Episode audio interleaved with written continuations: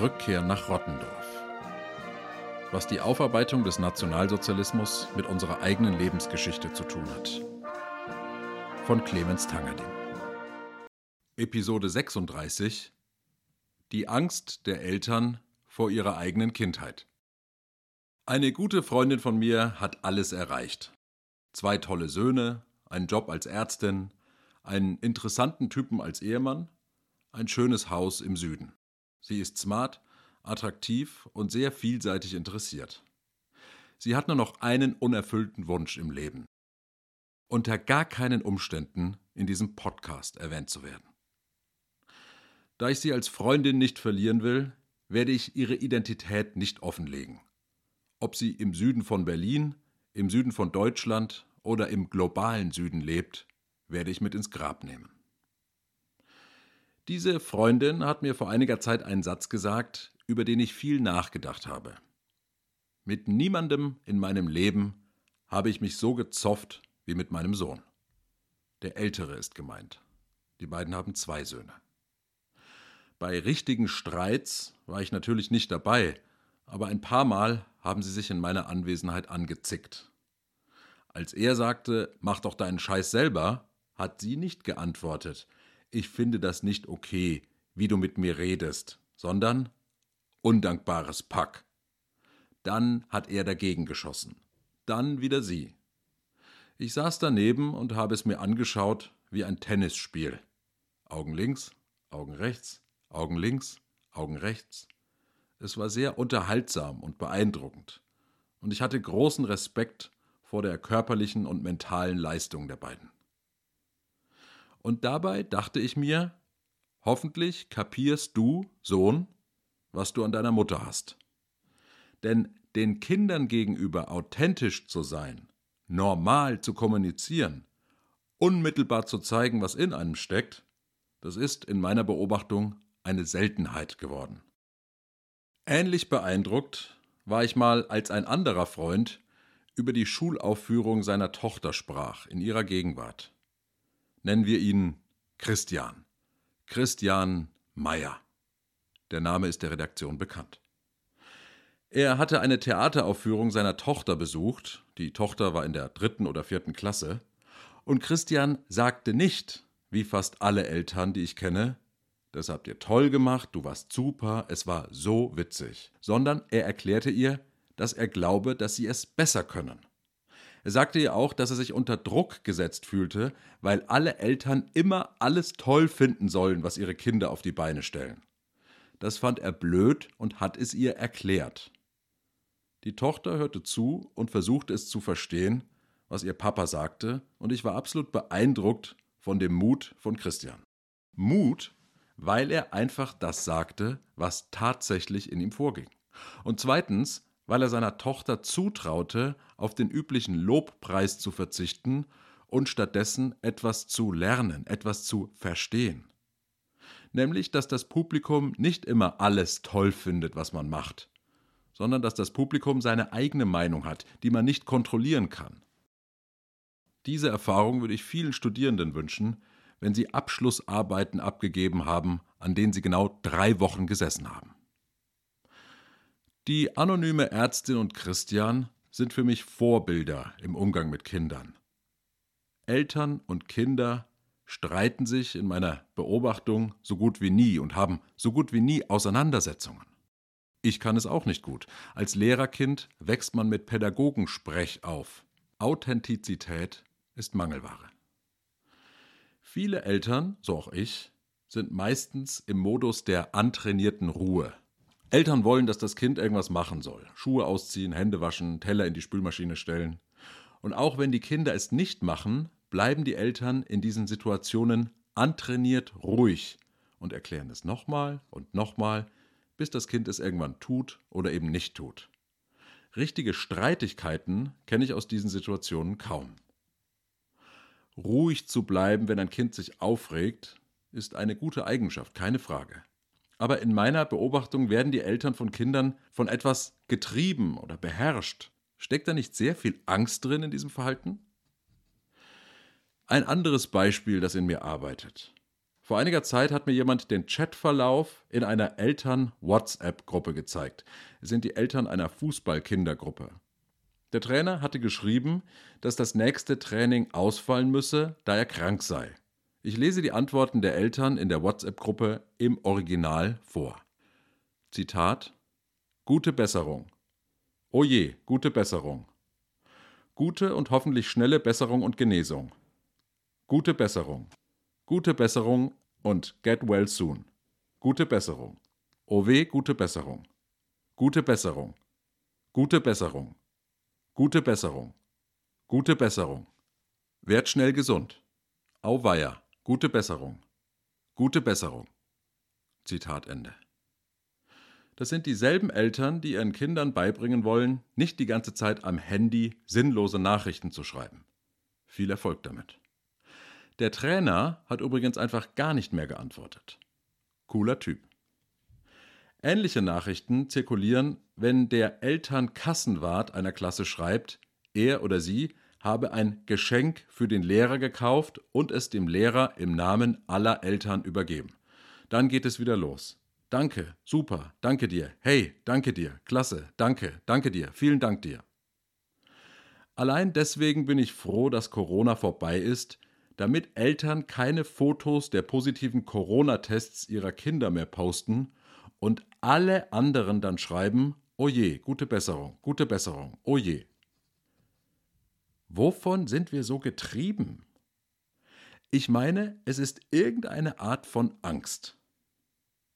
Spielplätze sind ebenfalls Schauplätze von ängstlichem Verhalten. Ich gehe mit unserer kleinen Tochter regelmäßig auf den Spielplatz. Genau einmal pro Halbjahr. Wenn ich die Eltern beobachte, dann habe ich das Gefühl, sie sehen häufig etwas anderes als ich. Ich sehe Kinder, die spielen, sich vordrängen, verdrängen lassen, die Sand in den Mund nehmen und hoffentlich keine Heroinspritze finden. Viele Eltern betrachten ihre Töchter und Söhne aber offenbar als verdurstende, verhungernde, sich gegenseitig mordende Lebewesen. Wenn sie nicht sofort gerettet werden, sterben sie.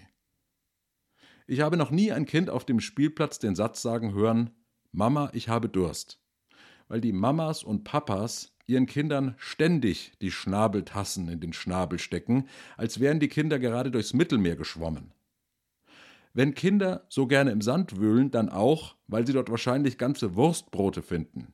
Wer auf einen Spielplatz ohne Tupperschüssel mit Apfelstücken kommt, der muss sich keine Sorgen machen, denn die anderen Eltern haben auch für die Kinder der anderen genug Vorrat eingepackt und für deren Eltern.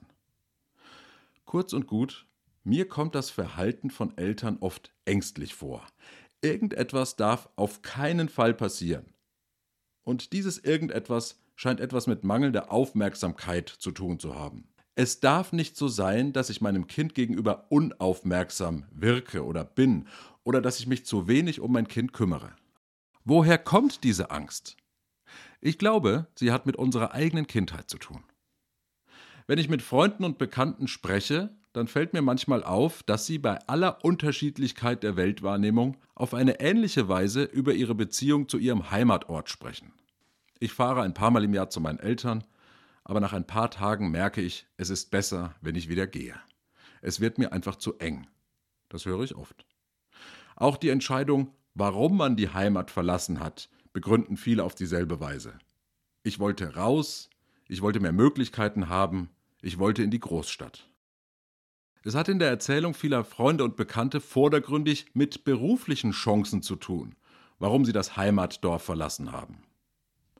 Das ist interessant, denn alle Freunde, die ich näher kenne und die sich mir gegenüber öffnen, erzählen mir viel von Verletzungen, die sie als Kinder im Dorf erlebt haben, von den Kränkungen durch die größeren Mitschülerinnen und Mitschüler, von den Aggressionen der Älteren im Sportverein, von fiesen Lehrern und gehässigen Nachbarn und natürlich auch von vielen, vielen Kränkungen durch die Eltern und die eigenen Geschwister. Das verstehe ich gut, davon kann auch ich ein Lied singen. Ich teile auch mit den meisten meiner Freunde, dass wir uns eher an Gemeinheiten erinnern, die andere uns angetan haben, als an Bösartigkeiten, die wir anderen angetan haben. Wir müssen uns in unserer Kindheit wahrscheinlich als hilflose Wesen vorstellen, sonst fühlen sich die Erinnerungen nicht mehr richtig nach Kindheit an. Wenn ich ganz tief in mich hineinhöre, dann ist ein Gang durch Rottendorf auch eine ordentliche emotionale Achterbahnfahrt.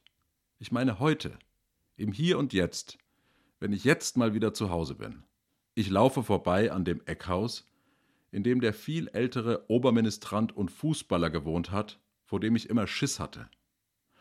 Ich gehe vorbei an dem Hof, in dem der Mitschüler wohnte, der mich beleidigt hat, den ich dann zurückbeleidigt habe und dessen Vater irgendwann meinen Vater zur Rede gestellt hat. Ich laufe vorbei am Haus eines Kindheitsfreundes, der plötzlich nicht mehr mein Freund war, als wir zu den Ministranten gekommen sind vorbei am Tennisplatz, auf dem wir nicht spielen durften, weil wir keine Vereinsmitglieder waren, sondern uns extra anmelden mussten.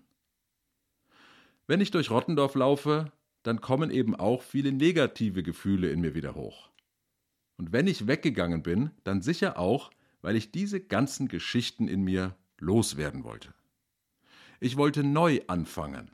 In der Stadt, in der ich studiert habe, gab es keine Personen, bei denen es mir mulmig wurde, wenn sie mir begegnet sind, und keine Häuser, an denen ich ängstlich vorbeigelaufen bin, und keine Orte, bei denen sich ein schlechtes Gewissen geregt hat, weil ich jemanden dort schlecht behandelt habe. Dort gab es kein Elternhaus mit vielen schönen, aber auch vielen schmerzhaften Erinnerungen an früher, an Streitigkeiten mit Geschwistern und Eltern. All das gab es nicht mehr in dem neuen Ort, an dem ich gewohnt habe. Es war alles neu und unbelastet. Ich glaube, wenn wir von zu Hause weggegangen sind, dann auch, weil wir diese ganzen alten Geschichten nicht losgeworden sind. Also mussten wir den Ort loswerden, der die ganzen alten Verletzungen in uns geweckt hat. Sicher sind wir auch weggezogen, weil wir die Welt sehen wollten, weil wir ein bestimmtes Studium absolvieren wollten, weil wir mal in einer WG leben wollten. Aber wir sind auch weggegangen, weil wir die schmerzhaften Erinnerungen hinter uns lassen wollten.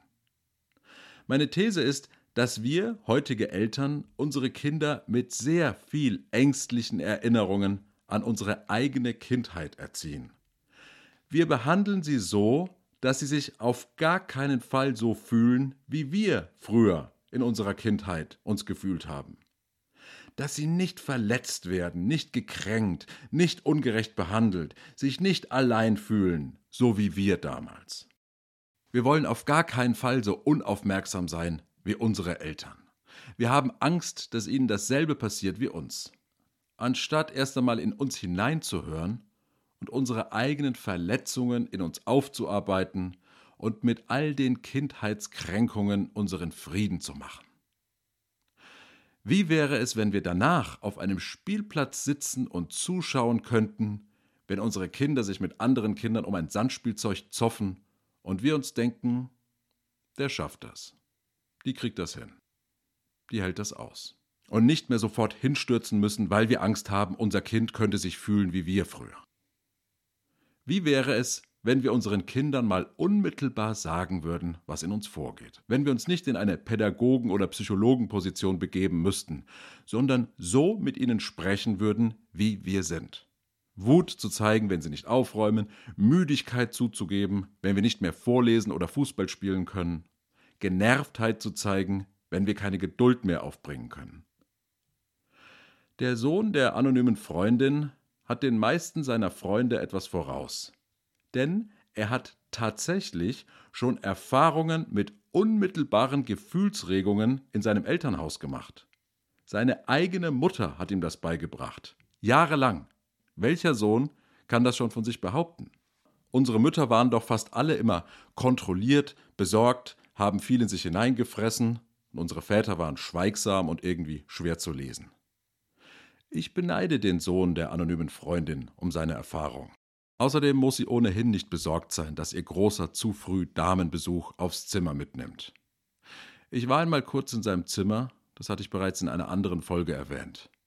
Und so viel weiß ich inzwischen von Frauen, dass ich mir sicher bin, die allerwenigsten unter ihnen stehen auf dieser Mischung aus Schweiß, Deo und Körperflüssigkeiten in einem vollkommen ungelüfteten Zimmer. Hätte ich die Wahl gehabt zwischen seinem Zimmer und einem Schützengraben, hätte ich den Schützengraben gewählt, denn ich glaube, die Spuren des Todes riechen immer noch nicht so schlimm wie die Spuren des kleinen Todes. Natürlich habe ich seiner Mutter vorher erzählt, dass ich sie anonym erwähne. Ihre Reaktion kam prompt. Ich bring dich um. Ihr Sohn wird wissen, wie ich mich jetzt fühle.